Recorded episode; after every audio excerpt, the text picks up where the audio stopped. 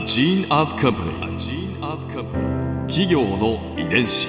企業の遺伝子。全国に546万社以上あるとされる日本の企業その企業の数だけ理念があり使命があり人間ドラマがありますこの番組ではさまざまな企業のトップや社員の方にお話を伺いながら成長する企業の DNA を解明していきます企業の遺伝子。ナビゲーターは私千葉なクララとクオン株式会社代表の武田隆さんです。武田隆です。よろしくお願いします。本日は米谷株式会社代表取締役社長諸岡義和さんをお迎えしております。よろしくお願いいたします。どうぞよろしくお願いいたします。今回は米谷の今とこれからについて伺います企業の遺伝子。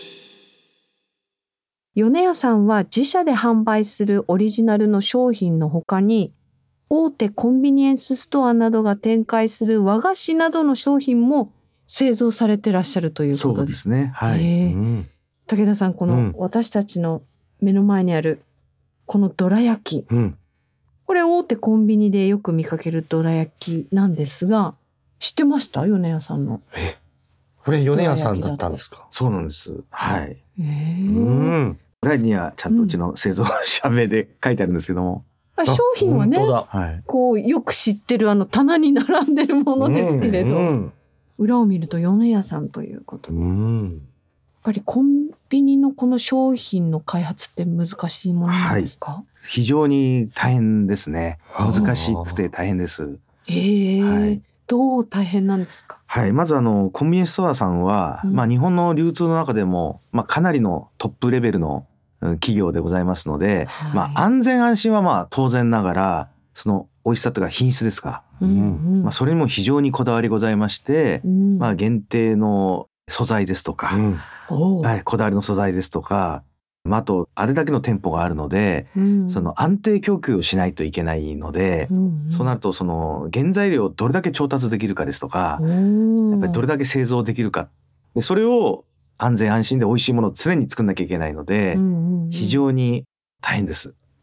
あのコンビニの商品をこう作るはい、ようになるためには何かこうオーディションみたいなものがあるんですか？コンペみたいな。はい、まずあの我々の方からまあ問屋さんを経由してですうん。でまあこういろいろとプレゼンをしてですねそこであいいんじゃないってなるとですねどんどんセレクションみたいに、えーなっていってですね、うん。担当のバイヤーさんが良ければですねその上司のバイヤーさんとか、まあ、そういった方がどんどんどんどん評価をされてですね、うん。じゃあ採用しようっていうことにはなるんですけども、うんうん。採用される場合もですね、まあ、安全安心でこれ大丈夫ですかとか、まあ、トレーサビリティといってですねこの原料はどこで作りましたかとかそういったようなアポも追えないといけないですので うんかなりこの美味しいだけではダメです。美味しくなければダメですけども、うん。美味しさだけではちょっとダメなんですね。うん。うんその厳しい基準をはい。クリアする秘訣っていうのは何なんですか、それはやっぱりもう社員の力のもうもう社員一致団結した、うん、そういったようなチームワークしかないのかなというふうには思いますね。これでもきっとコンビニさんからもっとこういう感じこういう感じこういう感じでお願いしますっていうきっとリクエストがたくさんあるわけですよね。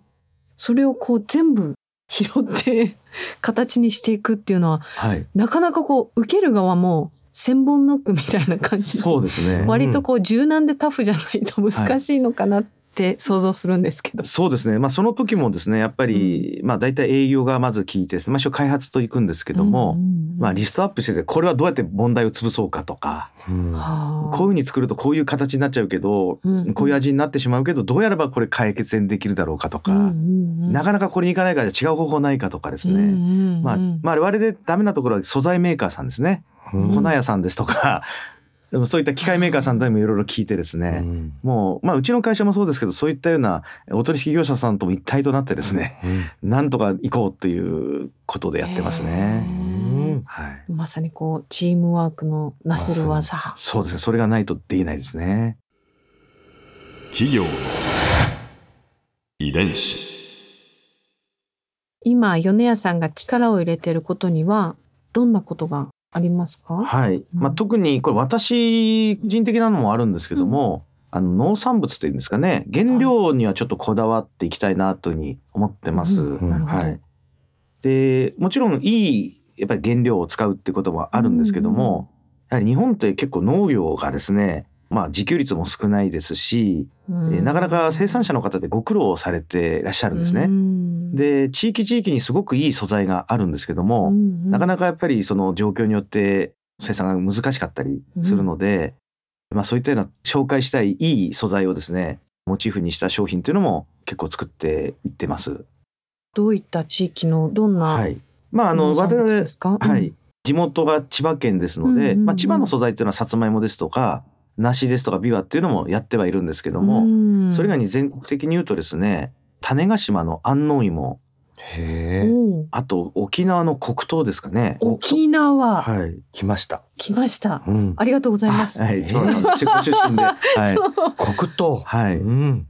特に黒糖の場合は、まあ、黒糖を作ってる島が8つありまして、はい。うちではあの夏6月7月にですねその8島の島でできたものを2週間ずつ2品ずつですね販売してですねうん。8週にわたって全部で8品をこう黒糖のおまんじゅうにしてですねえ販売をしているんですね。食べたい。はい、で黒糖って見た目結構ねあの同じように感じるかと思うんですけども島によってまあ年によってもそうなんですけど味が結構違うので違いますよね。はそちょっと違うんですよ。どの島もいろいろなその風土というかですねうん。味わい深いものがあってですね、うんうんあのそれはぜひ見てもらいたいですしやはりあの離島の場合は経済的にも結構大変ですし、うん。うん。まあ、特にあと沖縄の象徴である首里城もちょっと、まあ、残念なところで復興もありますし。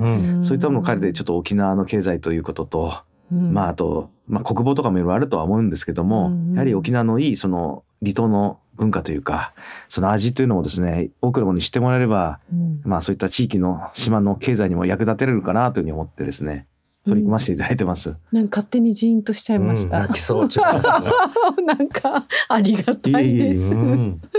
やあのその公益的はないこう視野というか、こう社会事業的な観点っていうのはやっぱり創業者から代々受け継がれてきているものなんですか？そうですね。受け継がれてるかどうかっていうかわからないですけど、うん。そうするものでしょうみたいなちょっと私は思うところがあってですね、うん。まあ、それはうちの父からも結構そういうことは 言われてたので、うん。まあこれが普通商売するとこういうことだよなっていうには思うのでやはり世のため人のためにやることが商売の、まあ、大きな目的だろうなとは思ってますので特うん。段これはうちの会社だけではないと思いますので、まあ、そういうには感じはしますけどもね。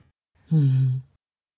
これは皆さんにいつも伺ってる質問なんですけれど100年後の未来米屋さんはどんな会社になっていると思いますか？はい。またはどんな会社になっていてほしいですか？はい。えっ、と、社員みんなが幸せで、和んでいる空間、えーそしてやっぱり、それ以降も、そのさらに100年、200年と続けようというようにみんなが仲良く頑張っているような会社にしたいですね。やはり人が大事なんですね、それが全てですね。うんここで Clara's Viewpoint 今回印象に残ったのは米屋さんがもう本当に地域の食文化までも大切にしてくださっているというお話じんときてしまいましたまあ私は沖縄出身なので沖縄の黒糖のお話を伺えたのがすごく嬉しかったです。沖縄を応援してくださって本当にありがとうございます。社長のあのお話の中でこう生産者さんのことを考えてくださっているっていうのがあのすごくよくこちらにも感じられて利益とかその自分の会社の事業のことだけではなくて世界を社会的な視点を持ってしかもなんかこう気張らずというかナチュラルにそういう風な視点でこう見ることができている。それがすごく魅力だなと思いました。だから日本版ノブリス・オブリージュだなとしみじみ思いました。企業遺伝子。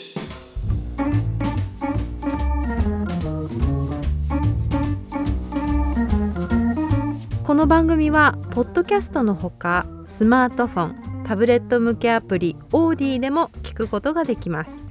お使いのアプリストアからダウンロードして企業の遺伝子のページにアクセスしてみてくださいね。